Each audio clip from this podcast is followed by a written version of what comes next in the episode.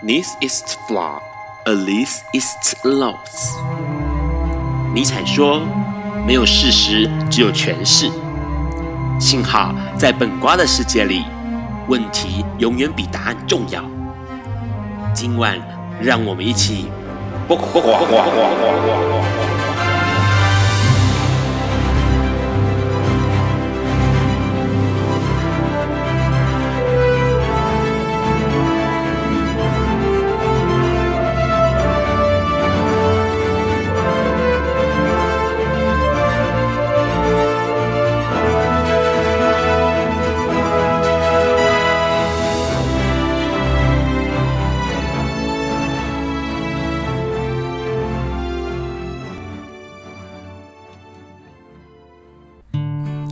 各位大家晚安。今天是二零一九年五月九日，礼拜四，现在是晚上九点钟。你所收听到的是不寡笨瓜秀的 Live 直播，我是 Ron。笨瓜秀每周四晚上九点到十点准时播出哦。那你可以从中华电信的 Hi Channel App 上面收听到，海外的朋友呢，可以从笨瓜秀的粉砖 FB 上面来收听或收看。隔天礼拜五下午的五点钟，你可以从笨瓜秀粉砖上面，或是 Podcast，或者是 Hearlist 这个网站来收听到重播。那如果直播的时段听到了这个收收讯异常哦，请重开你的 Hi Channel App 就可以继续收听了。呃，这个礼拜。五月九号，一样在五月哦。五月当然有很多的这个相关的，呃，跟同志有关五二四可以结婚的讯息要跟大家分享哦。所以呃，目前 run 规划到的情况，在这个五二四同婚特辑里头啊，上个月哎、上个礼拜是古古来，那今天会是戴安娜来，接下来会有张茂珍牧师，然后会有吕秋律师、黄义忠老师这些朋友们都会来跟我们聊结婚这件事情。不过节目一开始呢，当然要先聊一下这个礼拜发生的新闻了。这个礼拜其实一开始会想讲一个跟艾滋有关的新闻。这个新闻是这样子的，因为过去台湾第一个垂直感染的艾滋宝宝黑宝啊，黑宝这个小朋友呢，他的真实故事被绘画成了故事绘本。那这个故事绘本呢，之后会是让小朋友来收看的，来来阅读的。这个做法其实是很有意思的，因为这个故事是关于一个艾滋宝宝，他的父母亲因为吸毒被感染，然后呢，后来这个小朋友黑宝被外国的夫妇所收养了。那目前这个黑宝现在是已经是十一岁的健康小朋友了。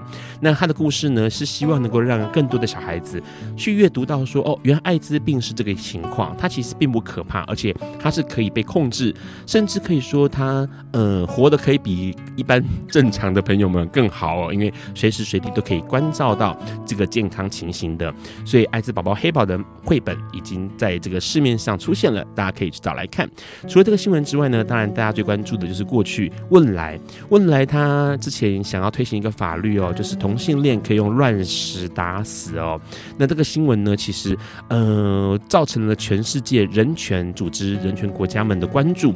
那当然，这个巨大的声浪让。问来受不了了，其实问来他其实到这个目前为止，也就是五月的时候呢，决定要将这个法律给暂缓实施了，因为即使。过去他们是依照所谓的伊斯兰的刑法哦，来面对同性恋这样的情况，但是问题是这其实是有违人权的，那未来也必须要暂停实施这件事情了。这件事情其实是有意思的，因为可以更让大家了解到这个社会上面挺同的人不少，当然反同的人也不少，尤其是从宗教这个角度来看。那当然面对到宗教，面对到这种同志，或者是面对到性别哦，还有一个新闻就是可以讲一下，这是关于板桥高中的一个新闻哦，板桥高中。最近刚好是校庆，同时呢，他们在学校举办了一个板中男裙周哦，就是板桥中学高中的。男生穿裙子的周哦，那这个这一周呢，希望大家呢可以穿裙子上课啊，或者是做一些活动。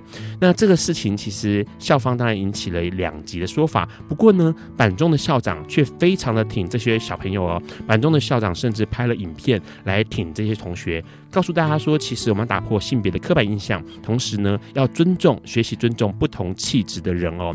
那这件事情当然引发了社会上的一些效益，甚至呢，新北市议员林国春。在市议会上面就质询了校长，他问他说：“这样的活动到底合不合适？”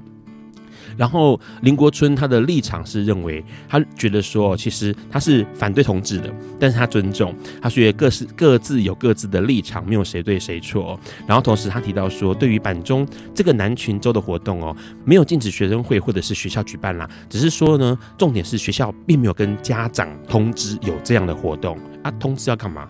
让家长准备。男 家里面小男生的裙子吗？为什么跟校长通知啊？哦，这件事情其实蛮有意思的。然后呢，同时呢，他认为说，这个如果高中男生穿裙子是三五分钟的活动表演的话呢，那当然是乐观其成，并且尊重。如果是常态的话呢，这就适不适合要再多方考虑了。说实在话，穿裙子这件事情，在古时候的男性也是穿裙子的，只是现在改成了西化关系，改成了裤装哦。这件事情却引起了这么大轩然大波。同时，我们就看到板中校长。他非常非常坚决的态度，这件事情是让人敬佩的。除了这些新闻之外呢，当然最近闹得沸沸扬扬的五二四同婚马上就要开始了。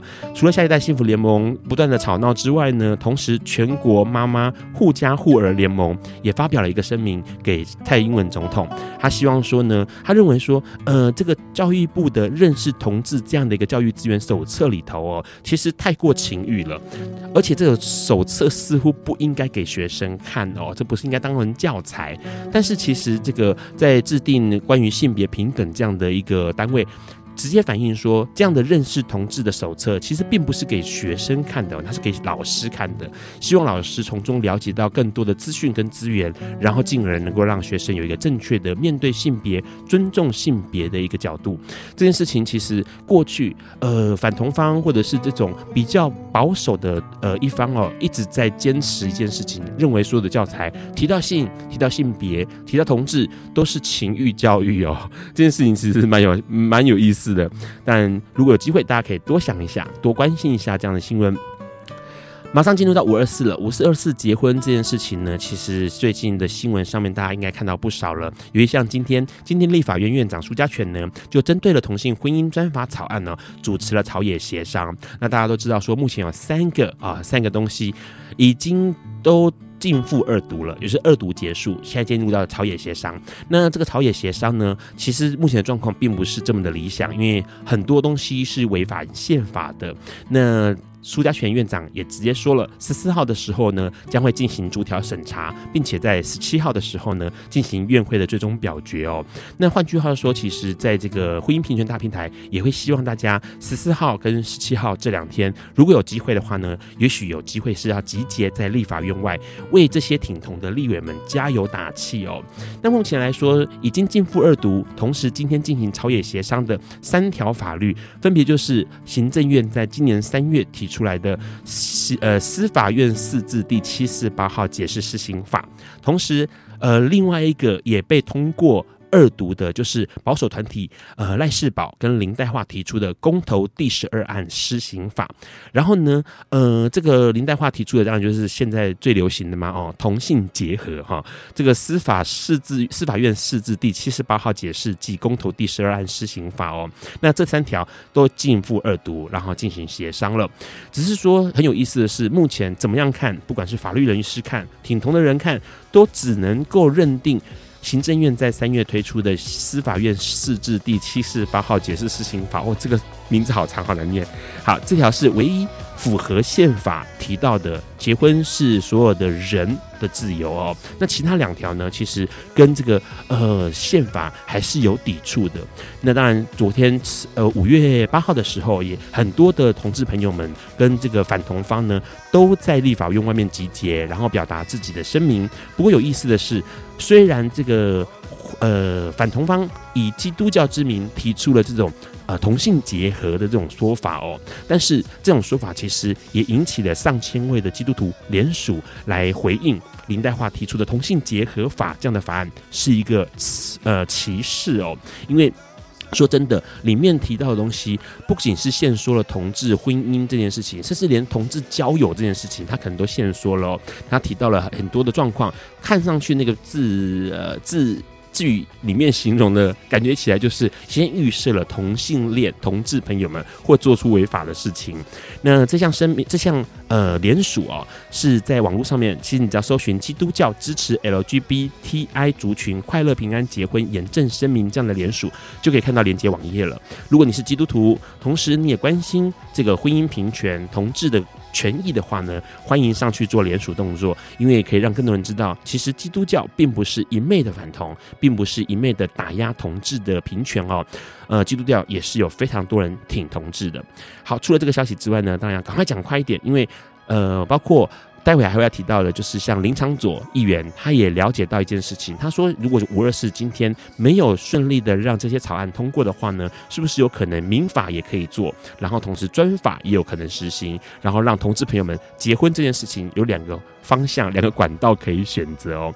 那目前来说，到这个五月九号、五月八号的时间点来说，台北市原本预约的同志可以登记结婚，目前已经到了一百四十七对的朋友，其中包括了女生有九十五对。男生有五十二对，看来跟上次数字的比例是一样的。女孩子是比较对，跟男孩子相较之下，更对婚姻关系、婚姻家庭有更多的期待哦。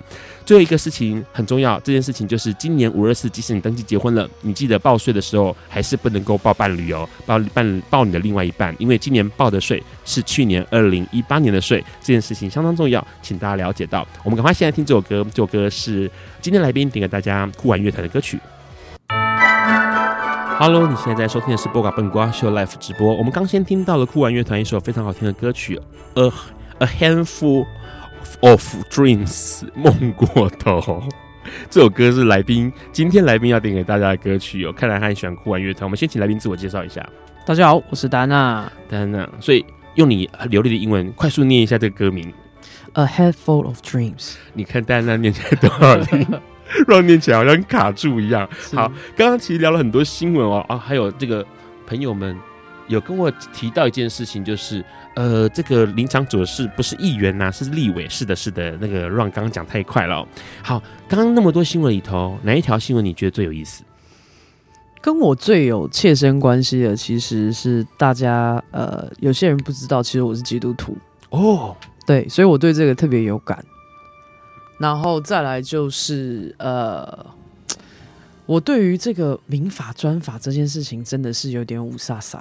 OK，嗯，所以这个我还蛮想要知道的，是因为我们应该都还比较想跟要用民法来结婚吧？是因为当然民法。就是跟异性恋，就是因为目前现有的社会的制度是一模一样的。对对对。那呃，这个民法说实在话，民法并不是一天就立起来的嘛，它是过去经历过这么长的时间，所以他花了很多时间修订，然后增加，然后删除、删减。所以现在的现行的民法里面，可能包含在婚姻篇章里头，可能不只是这个结婚这件事情，还包括了遗产继承、医疗各式各样的小朋友的事情。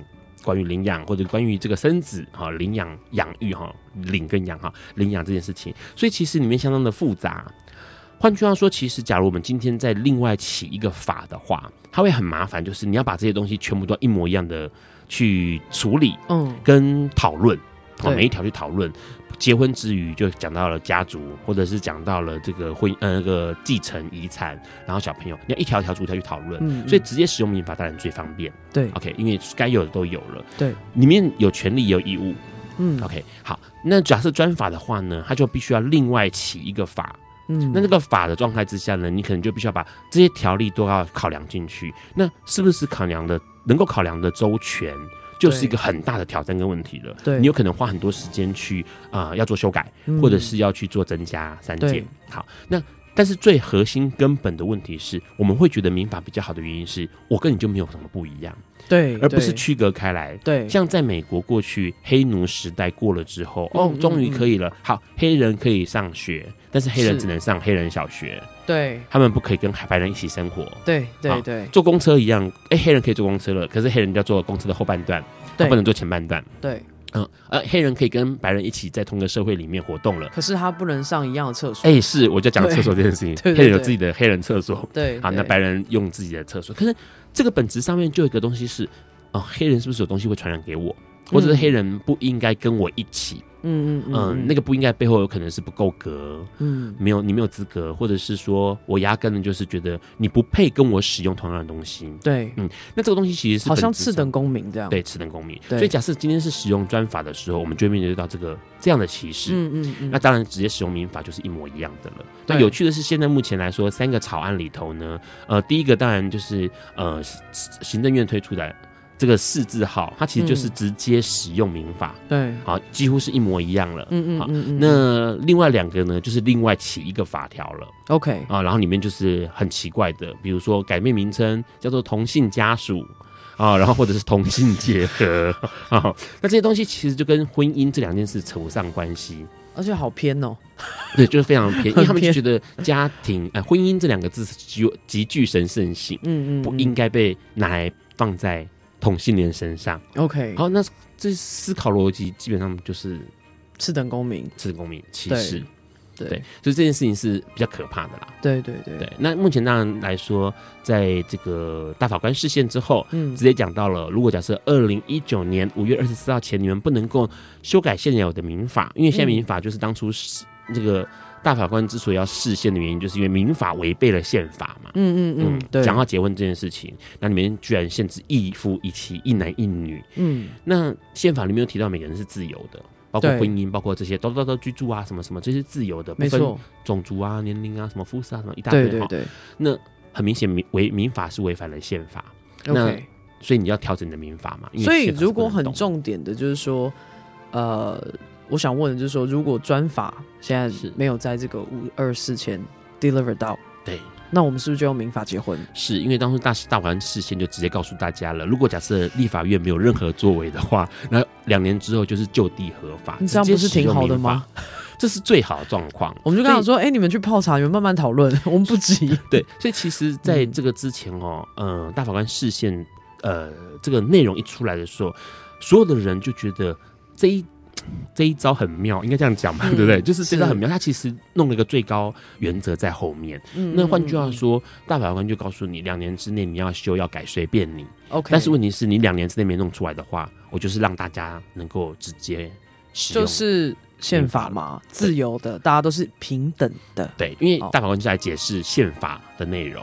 OK，对。那有些朋友，像我今天就有一些朋友，Ron 的朋友就用讯息问 Ron 说：“那如果假设二零二零，好，现在。”呃，这个反对方可能包括国民党，可能包括呃这个基督教们啊，哦、他们的反对方就说：“那好啊，让你通过啊，那我二零二零怎么改回来呀。”哦，啊，但是你要怎么改回来？嗯、好，对，因为这个怎么改回来？其实大法官释宪的原则是，他必须要违背或者是违反了人民的权利的时候，嗯嗯嗯、你才可以提出大法官释宪。嗯，好，那过去就是因为呃这个伴侣盟这边邀请了齐家威大哥，因为齐家威大哥屡次去民。那个地方关于登记结婚的那个单位去要登记结婚，却登记不了嘛？对，那损害了我结婚的权益嘛？是，所以就请大法官释宪嘛，因为这件事情好像民法违呃限制了我，跟损害了我的权利，所以大法官才出来释宪。那假设今天在未来的情况之下，根本就没有任何人受到。异性恋没有受到任何的威胁跟损害啊，所以他们没办法提出释宪这件事情。嗯嗯啊，那也有人说，那到时候会不会是国民党就直接提出修改宪法？对，了解。但是问题是，这个更不可能。为什么？因为呃，国际有国际人权两公约，嗯，这个两公约非常的呃巨大哦，嗯嗯，它的巨大性就是可以涵盖各国的宪法或者涵盖各国的法条。是，那里面提到了很多关于人权的事情。嗯嗯，那这个东西其实是会让国家不敢做任何动作的。而且我第一次看到蓝绿这么团结耶，对，因为据我所知，呃，林黛华委员是。民进党的是，赖世宝是委员是国民党的，是什么时候他们这么团结了？对，因为上 其实上一个礼拜的笨瓜秀上面有提到，有有点名一下哪些绿的。我们是当然人民很累了，是希望他们团结点，但应该也不是在这个时间点上跟这个 这个时候，我就觉得好奇怪哦。是，然后上次就点名到谁是这个反叛反叛分子吗？应该这样讲嘛，就是哎对，OK，面对到了选民，面对到了选票，或者面对到了更多的压力的时候。之后，的确，呃，从这个原本挺同的角度出走，到了反同方，为了选票这样子，为了选票，为了未来更多的着想这样子啊，当然会有这种情况发生。好好尴尬哦。所以现在戴安娜了解了结婚这件事情，今天就要跟戴安娜聊一下，因为戴安娜其实对于结婚嗯。这档事，一直好像都有想法。对。啊，待会我们要聊一下为什么想要结婚，然后结婚对他来说意义是什么，未来的生活又是什么样子的。在这个之前，我们先听这首歌曲，这首歌是魔力红带来《Girls Like You》。Hello，你现在在收听的是不寡本瓜秀 Live 直播。我们现在听到了一首歌，是王王力宏、魔力红带来的《Girls Like You》哦。这首歌曲当然是哎，很多人因为毕竟刚开开在台湾开过演唱会嘛哦，所以其实很多人对他的歌很熟悉。这首歌也是今天来宾戴安娜要点给大家的歌曲哦。过去其实呃会邀请戴安娜今天来上节目的原因，是因为二零一六年平泉音乐会上面呢，让邀请了戴安娜上台唱歌哦。那那时候她还是个歌手，同时呢为大家带来非常呃算是很重要的歌曲，让大家能够振奋精神哦。那但是问题是呢，其实呃戴安娜近几年有一些巨大的改变。对，好，好。我们现在聊一下，其实那时候二零一六年的时候，你受邀的时候，嗯，你的想法是什么？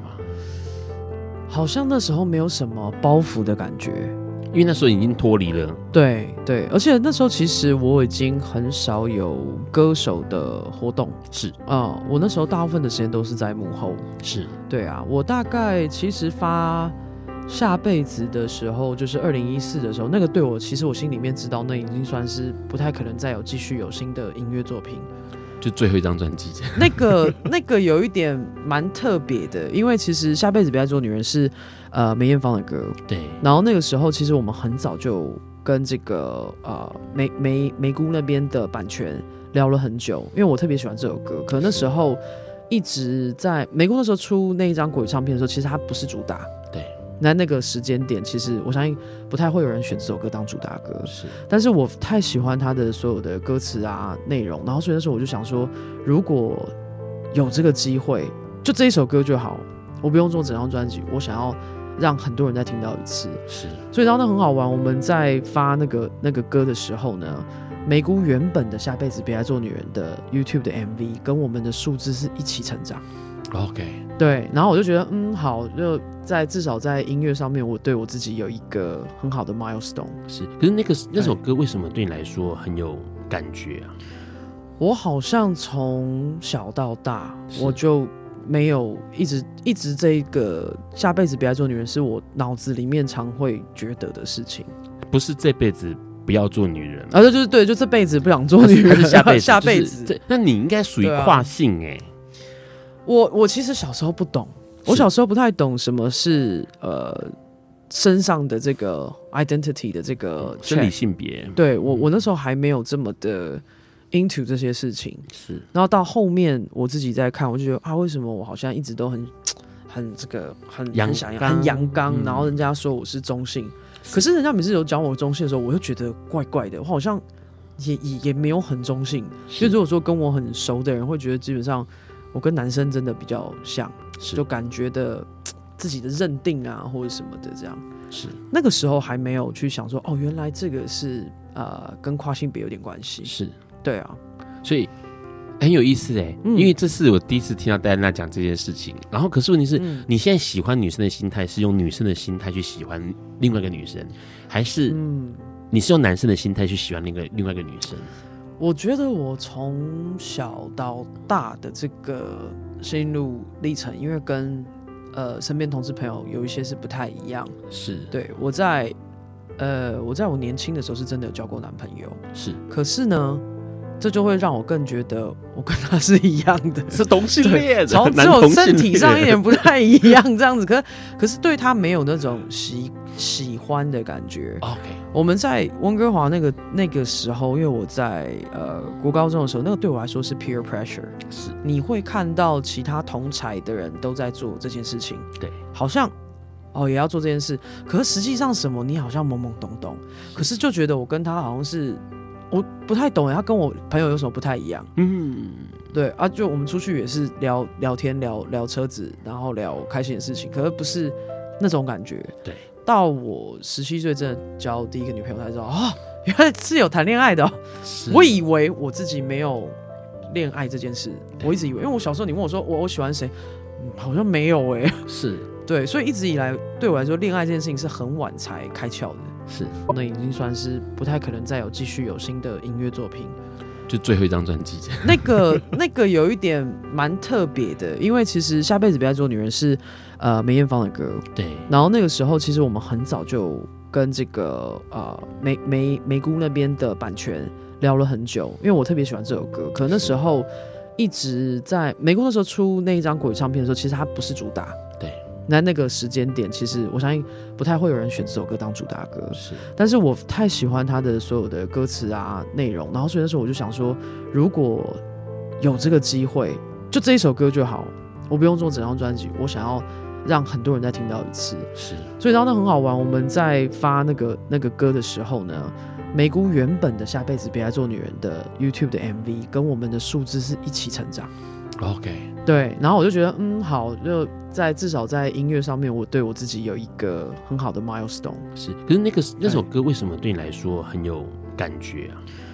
我好像从小到大，我就没有一直一直这个下辈子不要做女人，是我脑子里面常会觉得的事情。不是这辈子不要做女人，啊，这就是对，就这辈子不想做女人，下辈子下辈子。这那你应该属于跨性哎、欸。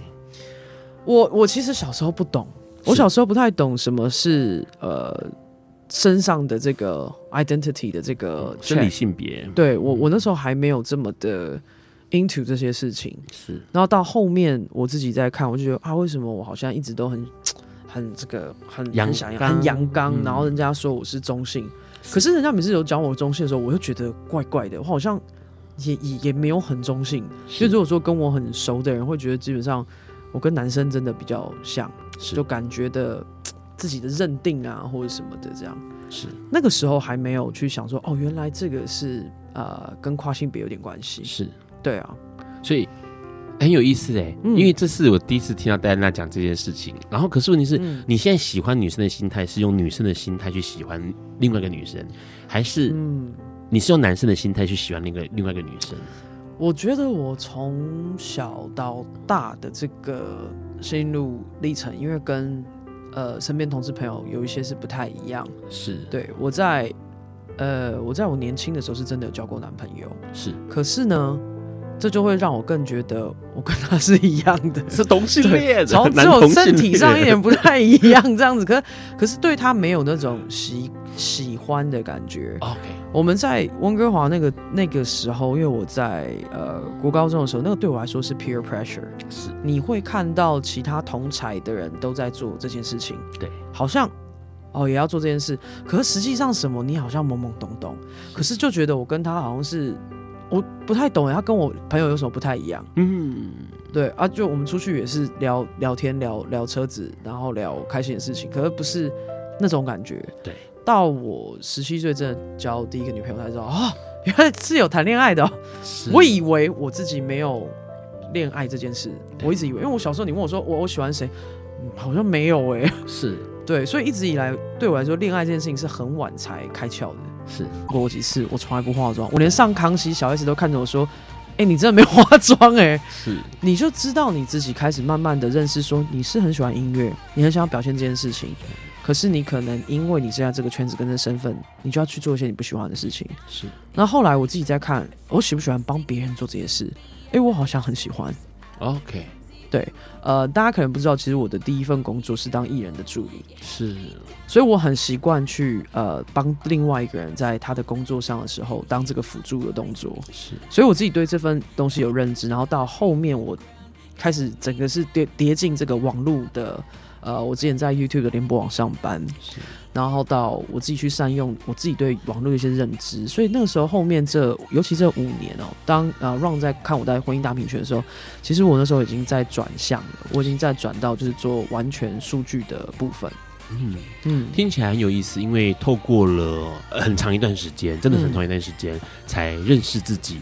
的想法跟需求。对，啊、呃，你发现这个并不适合我，我也并不喜欢。当然一开始可能勉强自己。对，换句话说，其实说真的，不管是呃。性别、自己的性别，或者自己的感情，哦，或者甚至是婚姻，到底适不适合自己，或者喜不喜欢自己，或者是到底现在身份是同志，然后出柜不出柜这件事情，或者是对于未来的生活感情有什么想象，到底怎么样去想这件事情？待会戴安娜跟我们分享更多。在这个之前，也是一样听一首戴安娜点给大家 Katy Perry 的歌曲。Hello，你现在正在收听的是《播瓜笨瓜秀》Live 直播。我们刚先听到 Katy Perry 这首歌哦，怒吼哦，到底要怒吼什么呢？戴安娜有想要怒吼的，是不是？其实我我今天点的歌都跟我很有关系，都是我在呃最不好的状态的时候听的歌。是对，然后当我状态调回来的时候，我会继续放。OK，对，呃，我觉得认识自己，我们刚刚讲到这件事情，其实我就是很想跟大家分享，是说。我我们一直以为有时候我们认定我们自己的不管是个性或是习惯也好，是，可是我真正开始认识我自己，是我打破我以前全部的习惯。OK，然后归零，开从头开始。对，很多人说归零，可是我觉得很多人其实做不到。对，呃，我我必须得去做一些我之前很不喜欢做的事情，然后我才发现，原来我才会透过这些磨练去认识我自己。是，然后甚至是呃，我很喜欢遇到低潮的时候。我看我自己的忍耐度在哪？OK，我是一个极其能忍的人，是。然后我发现这个忍的时候会给我很多的很正面的力量，是对。然后这个是我以前可能可能大家可能觉得在看到我之前的个性比较活泼啊，哦，可能上电视聊得很愉快。可是其实如果是我以前的个性，我在回家我是不太讲话的一个人，是。可能甚至跟爸爸妈妈都只有一两句话。是，那后来到我归零，在认识我自己之后，哦，可能我在家里开很自在，我甚至可以一个人做很多事情。是，对，我觉得那个认识自己的过程是，你现在想一想是很好的，然后你要继续。像我现在一直都会检三不五时检测我自己。对，对，因为有意思的是，嗯、呃，戴安娜好像也看到了自己对于。出柜自己身份女同志这件事情，嗯、然后选择了在二零一四年的时候公开出柜。对，那个时候过程为什么你会想这么做？因为这件事情好像会影响到你后来面对，也许是生活、人生或者是婚姻这件事情。其实我出柜这件事情，我也我也跟大家讲比较直接一点，就是刚好那个时候我没有任何作品，是。然后我觉得在作品的时候讲这件事情很，人家会讲说：“哎呀，你就是炒新闻啊！”是是。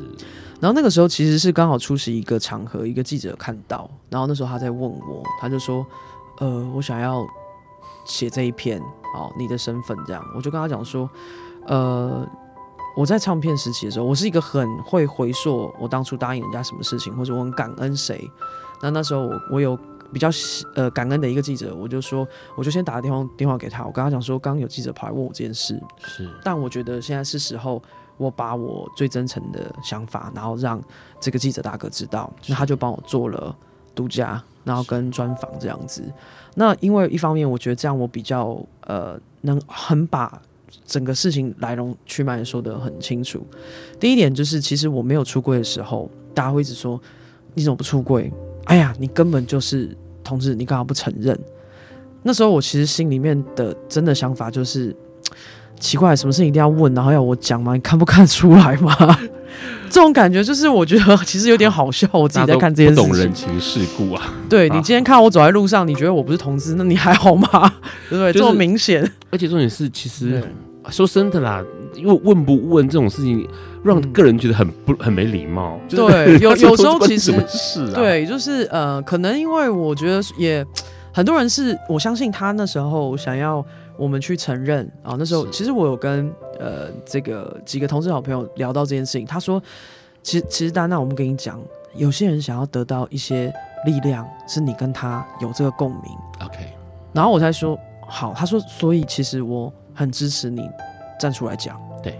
对，他说虽然大家都看得出来你是，但是可是你白纸黑字你讲出来、嗯、那个 power，或许你可以帮到一些人，或许他正在很迷惘的人。然后我想说，哪有这么伟大？可是结果没想到出柜这件事情，其实我也不知道什么，根本不知道什么排名，我不知道是什么是第一个。所以那时候，当这个新闻变得很大，然后到最后说我是因为我是第一个算歌手真的在台湾出柜的，是。那那时候我我的信箱真的是爆了，就很多的小朋友啊啊，去开始就跟我聊他的问题，是，我就说啊，这好像突然变成戴老师，对，我才知道我朋友讲的是真的，对啊，然后那时候我才知道说，哦，原来是有一点帮助，或许我们有时候是其实是把自己想的渺小的，是不好意思的，是。我没有办法把自己想的这么伟大，对，可是原来有一些话语是有力量的，然后它可以真的抚慰到一些人。所以那个时候出柜是呃是这样子的原因，而且很幸运是你的父亲很支持你。对，我其实蛮蛮蛮真的蛮幸运的。我我十六十七岁跟着我家里面讲这件事情的时候，我父亲的反应是啊，我早就知道了。对，因为女儿平时就太明显，穿着啊，对啊，他说嗯，我也看过他跟以前人在一起，好像就不是那个感觉。对，有没有爱，有没有谈恋爱，我相信是每个人都看得出来的。那再来就是我喜欢的东西，然后可能我想要走的方向，其实都很不一般。他自己心里面就有底，是对啊。然后到后来，呃，讲到结婚这件事情，其实我相信每个人都会有这个，呃，可能每个人对婚姻解读不一样。可是你知道，我小时候就是有看过《神雕侠侣》，OK。这个好 cliche，有有浪漫的。可是我真的就是很想找到一个这样子的另外一半，可以一起呃奋斗，一起面对困难，对，一起解决挑战，面对挑战，解决困难的人。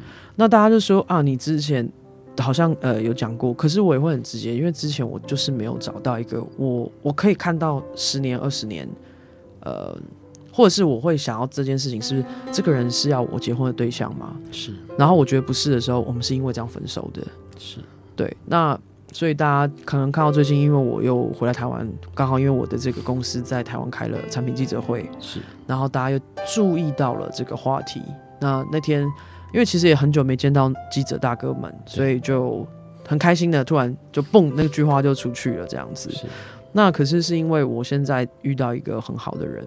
是对，那我觉得，如果说大家没有觉得这太老套，那我觉得他就是我的另外一半，然后我会想要呃结婚这件事情，因为对我来说，结婚是一个很严肃的 commitment。是，可是我觉得这是我的责任，对，我对这个感情负责。对。对，先问一下，你刚刚说这个人很好，嗯，可是这个人是怎么样给你那个感觉？就是说，你知道，我觉得很好是。如果你今天非常非常低潮，是，那这个人能不能 lift you up，就是把你抬起来，是，然后甚至给你一些勇气，是你之前不敢做的事情。其实当初我在接触区块链的时候，是全部的人都反对，对，非常反对，包括家里，呃，家里是搞不清楚，家里是觉得，嗯，这可以不要碰啊，没有听过，对。然后区块链本来在这十年里面背负了很多的黑名，是。那直到我现在遇到了这个 team，那当初能支持我这样子向前的是我现在另外一半。OK，他他是一个会给我一些力量，可是他会把很多事情就很也很直接跟我讲。是。那他在这个途中，其实我一开始是跟着我的这个 YouTube 的联播网做。对。其实我的那个加拿大老板一开始就在，他们那时候很多人都在投入区块链事业。你看到现在很多大数据公司，包括网络公司，都在投资区块链，是都投身进去这个。只是一般社会大众还是觉得区块链好像很容易变成骗局。是那个时候我要跳进一个这样子陌生陌生的环境的时候，当然我自己很早就做加密货币的投资，所以这几年其实的丰收大家是很好奇的。是，可是我我后后来回归到一件事，就是。到公司任职，甚至到公司，你你身上带有这个一些光环的时候，那你要负很多责任。那在这个黑暗的 decision 里面，是他给了我很大的力量。嗯，那我觉得这种很难遇到。对，因为这种很难遇到。你们在一起多久？我们是从呃二零一七的正式来说是十二月的时候在一起的。啊，那没有很久哎，对，没有很久，但是他却很懂你。我觉得很奇怪，有时候你就是会很 T K，像我以前从来没有跟比我年纪轻的人在一起，对，就他这个小我八岁，OK，可是他本身他就是，我觉得有时候可能你要考虑到结婚这件事情，那个人跟你要有点互补，是，我在金钱上一直都是一个 很很没有办法，呃，怎么讲，没有概念的人，我不是很勤俭持家，OK。他一直补足这一块。那再来就是到最后，我们两个会聊到婚姻，是因为其实我刚开始在这间公司的时候是非常辛苦的。是我的整个二零一八年我都在飞，我飞到我耳朵呃左边耳朵爆掉，是就是一直有那个来来来，我说我说空姐机师真的很辛苦。然后他让我认定是今天我如果在这么忙的状态之下，他可以很成熟的面对。我们整个家里的状况，然后甚至就是他还顾家，甚至还帮我顾我的毛小孩们。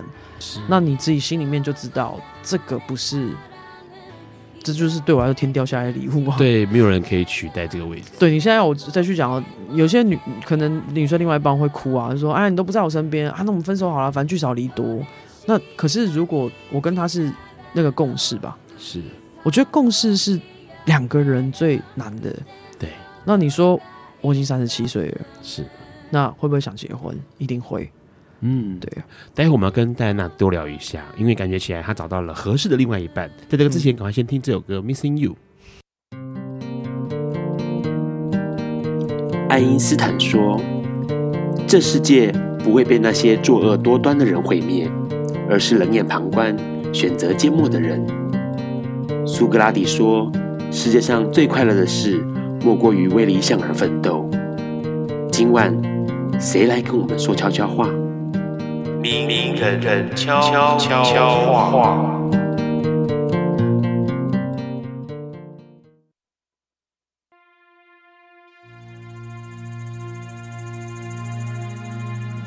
大家好，我是基督长老教会陈思豪牧师，在这里我要跟。所有反同的基督徒，我的弟兄姐妹们说，在罗马书第八章三十五节，谁能使我们与基督的爱隔离呢？难道是患难吗？是困苦吗？是迫害吗？是饥饿吗？是赤身肉体吗？是危险吗？是刀剑吗？我要加一句，是同性恋议题吗？我们千万不要为了同志、同性恋议题，我们与基督的爱隔离。不论我们是不是不同的立场、不同的想法，我们仍然要维持我们在基督的爱里面。另外，我要跟我的同性恋弟兄姐妹们，或许你不是基督徒，说我不敢说我了解你们的委屈、你们的痛苦、你们所受的伤害，因为我不是同性恋者。可是。我大概可以同理你们所受的一切，让你们伤心、难过、孤单、寂寞的对待。我要鼓励你们一路走来非常辛苦，所以千万不要放弃。在黎明前的黑夜是最暗淡、最难承受的，可是一定要撑过，天就渐渐光了。我相信这个社会慢慢就会接受你们。我们一起携手向前，千万不要放弃。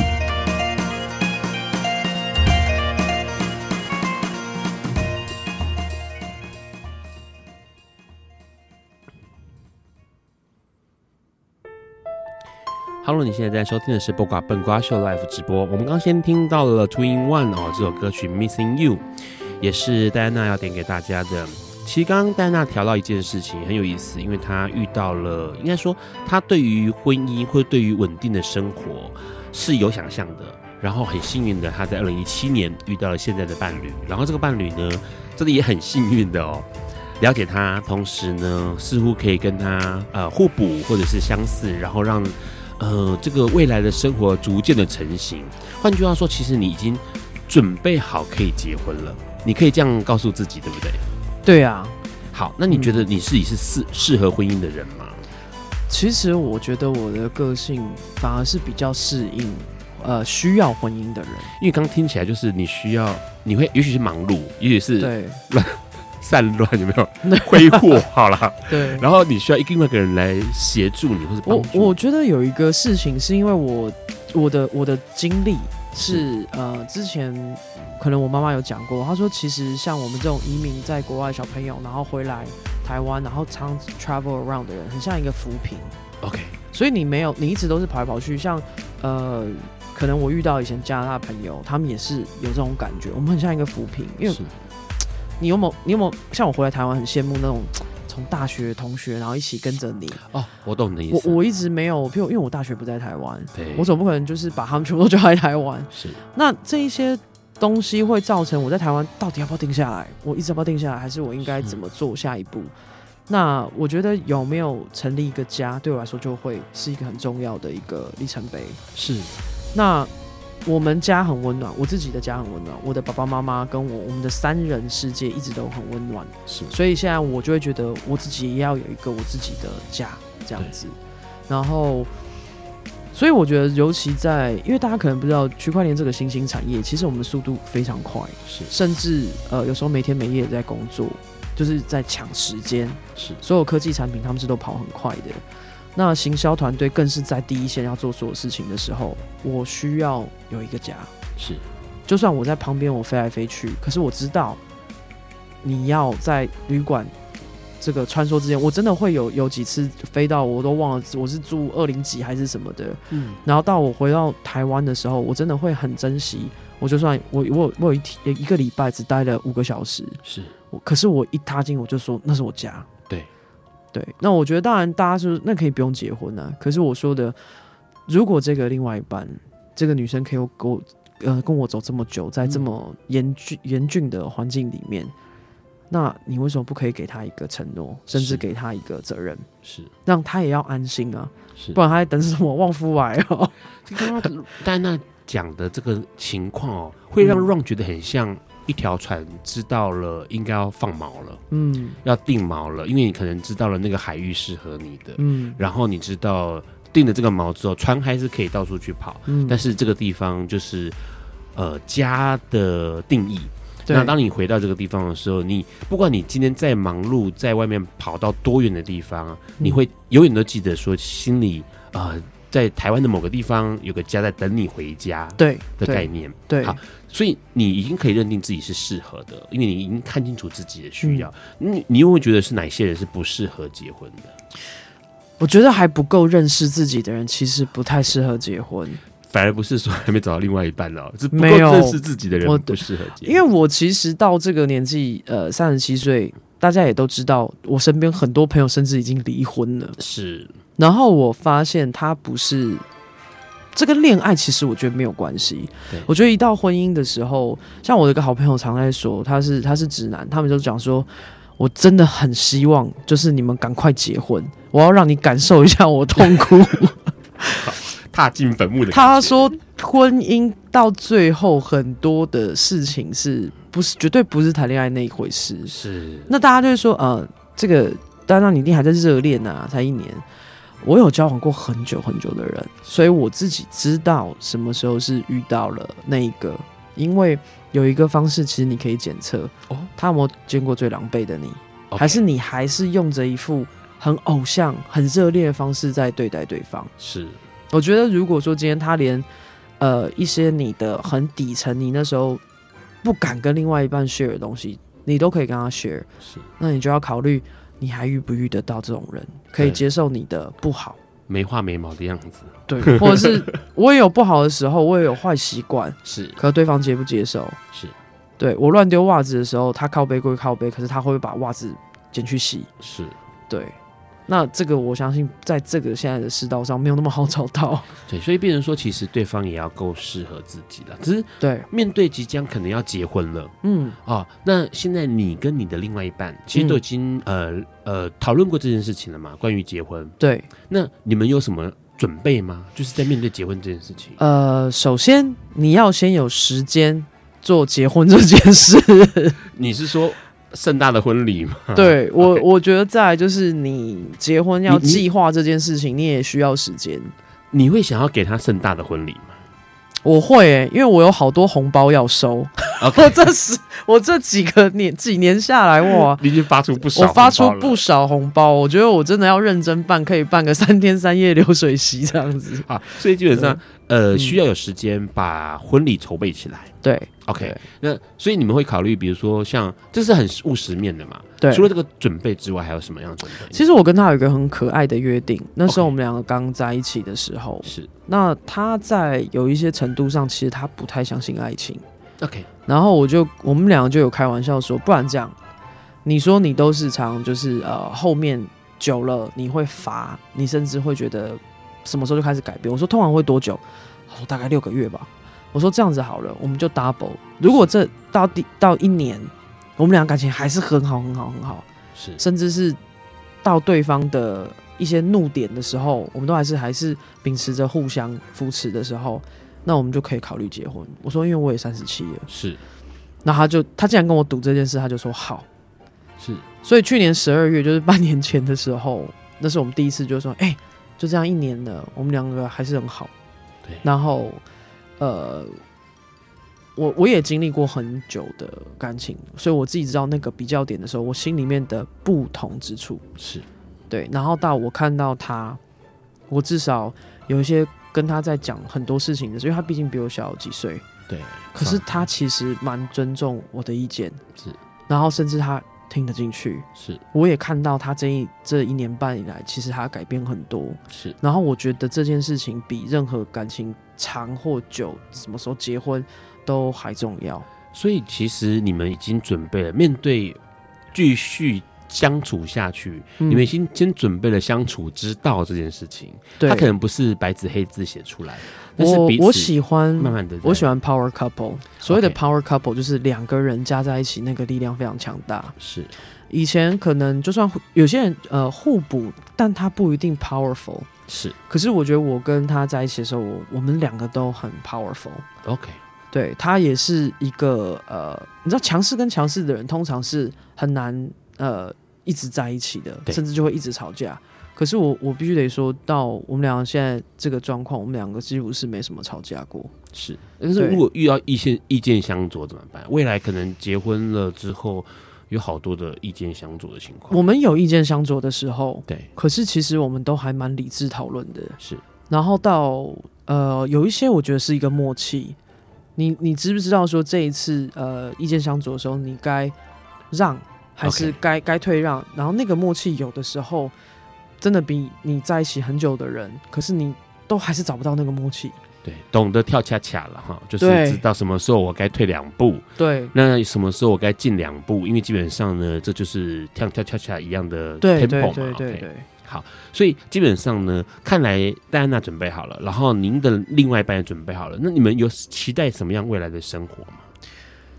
我的未来生活一定就是把手上的。工作先做好，是。对，因为我们产品是今年要上线，是。对，然后我也蛮幸运的，跟很多现在的国家是。在合作，所以其实我我我相信我会忙到十二月，OK，那。短程这几年，我当然希望能完成婚婚姻这件事情。尤其你刚刚一讲说五月二十四号排了一百多位，我们就啊算了，你赶快去排，赶快去排重点。然后就啊，我好讨厌排队，我连吃拉面我都讨厌排队。但是这种登记公证结婚超快，它是一起的，嗯，他就是登记完之后，哎，三个一起。三对一起就把就帮你处理掉。我我很想要就是进去的时候就静悄悄的，然后跟那个阿姨讲完话，我就可以走了。就是写一些文件，它，很快，真的很快，大概只要三三十分钟、一小时左右就可以结束了。嗯嗯，对对对，它只是公证，所以很多人是公证完之后要办婚宴再办婚宴，因为那是另外一回事。让让人希望五月二十四就看我在那 因为因为说实在话，就像你刚刚说的，呃，呃，他可能可以给另外一半，就是这个过程可以给另外一半安定。安心的感觉，对，对。然后重点是，其实你也对于这样的呃家庭生活是有期待的，而且听起来是准备好了。很多人有期待，可是不一定不一定准备好。那当然，其实呃，就像节目前我们聊了一下嘛，就是面对婚姻这件事情，同志面对婚姻这件事情，其实还有好大的课题在讨论哦。对呀、啊，那课题是什么呢、啊？比如说，我举个例子来说，过去我们有好长的时间。异性恋的婚姻里头，在聊婆媳关系、嗯，一直到现在，婆媳关系还是没有办法被解决的。哦，可是我觉得这个也是加速了一个我的想定下来念头。他跟我妈妈感情很好。OK，好，所以你们婆媳关系没问题。对，好，这件事情，可是很多人可能会有婆媳关系的问题。对对，okay, 那加上你有呃很得天独厚的前提条件，就是你已经出柜了，家里也认同你，嗯、而且支持你、嗯，所以基本上这位。呃，这个新娘子要进到你们家，并不是一件太困难的事情。嗯，但是其他同志朋友怎么办？可能他们还没有呃公开出轨在家里头。对，那他们结婚怎么结？那个一旦结婚之后，嗯、现在目前来说，我们的结婚就是民法哦，民法是有规定很多相关的呃这个权利跟义务。对，好，义务要执行到的。嗯，那同时你的所有的证件上面都会有这个伴侣配偶的名字了。嗯，那这件事情，假设你今天在家里面没有出柜，你根本连做都做不了。嗯，所以其实很多人说真的，大家在讨论说啊，结婚到底政府的想法是什么的时候，可能应该回过头来想一下自己家里面的想法是什么，反而比较迫切吧。其实我觉得人哦，真的是都一样。你看哦，像呃，我常因为可能我我小时候是处在一个只有我一个同性恋的异性恋环境，是。可是我的所有朋友都跟我有同样的烦恼。OK，好，譬如说我这样讲一个比方。我的朋友，他可能妈妈不喜欢这个女朋友，就像他连下一次再交女友的时候，他根本不敢跟妈妈讲。对，我们会遇到，我们要不要出柜？我们要不要带我们另外一半进家里？其实我其他朋友他们也遇到，是，所以我觉得这个好玩，就是说我们怎么样去 open mind 去看这件事情。其实很多事情跟性向没有关，是人人面对关系这件事情的时候，对，人面对关系的时候有各个事情，像每一个人都会问我说。我一直身为一个 T，然后被我的这个班上讨厌，或是我身为一个 T，然后所以大家就歧视我、讨厌我，然后我就会跟他说：“那你要把你自己先做好。”是啊，你一定要把你自己先做好。然后今天，比如我在工作场合，你是一个很棒的 teamwork 的人，我觉得他不管是你是颗球，他都爱你。也就是说，把自己最好的一面展现出来，那你就可能可以面对到更多的关系，同时也可以面对自己跟自己的关系。我跟大家分享一件事情，就是在这这一年哦、喔，尤其是我频繁的到处会呃 travel，会遇到很多的人。我有一次遇到一个从来没有接触过同性恋的内地的妈妈，是她竟然说她要叫她的小孩跟我一起工作.然后我吓一跳，然后她就说。呃，我我我没有知道静你这么的特别。他说，可是呢，我因为你，我才知道原来这样子的这样子身份的人，你们怎么这么有才华？OK。然后我会，我当时的反应不是哦，谢谢你称赞我，不是，是 yes，我又做了一件事情，让大家觉得这个是根本就是，其实我就是人啊。是。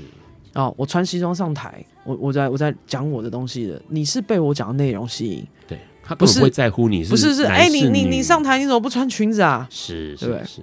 我我觉得这个是我一个深刻的体会。对，而且他那个女儿还蛮优秀，是做在呃西班牙做网络安全的。OK，所以那一刻我知道，其实我们一定要把我们自己活得更好。所以当我们在告诉别人的时候，人家在就像康永哥是这么棒的一个主持人，是大家不会一直 focus 在他的形象，是。可是也因为他的身份，他的接触。他就会带领很多人对这件事情，哦，也没什么大不了。对、哦、对，你不想认识蔡康永吗？谁不想认识蔡康永哥？是，但是问题是，大家都知道他是同志，对，但是却没有人反对或排斥他。没有，对，因为他自己把自己做得非常好，同时过得非常好。对。这件事情其实很有意思。回到我们的婚姻话题上来说，面对自己的婚姻，面对自己的身份，然后去思考未来怎么跟另外一个人相处哦，也是一个非常非常重要的课题。今天其实很高兴能够邀请到戴安娜跟我们聊这么多，其实还有好多东西可以聊哈。下次有机会的话，但是你好，马上明明年，明年你有机会，好不好？是是。好，下一周的来宾呢，我们也要邀请到张茂珍牧师哦，非常挺同的牧师，要来跟我们聊一件事情，就是。好，从宗教的观点，或者是从这个人跟人之间的观点，婚后两个人要怎么样继续让爱维持下去哦？也许张茂师、张茂生牧师可以带给我们非常有意思的想法。最后面要听林忆莲这首歌曲《不必在乎我是谁》这首歌。今天很高兴，谢谢，谢谢大家，嗯，拜拜，大家晚安喽，拜拜。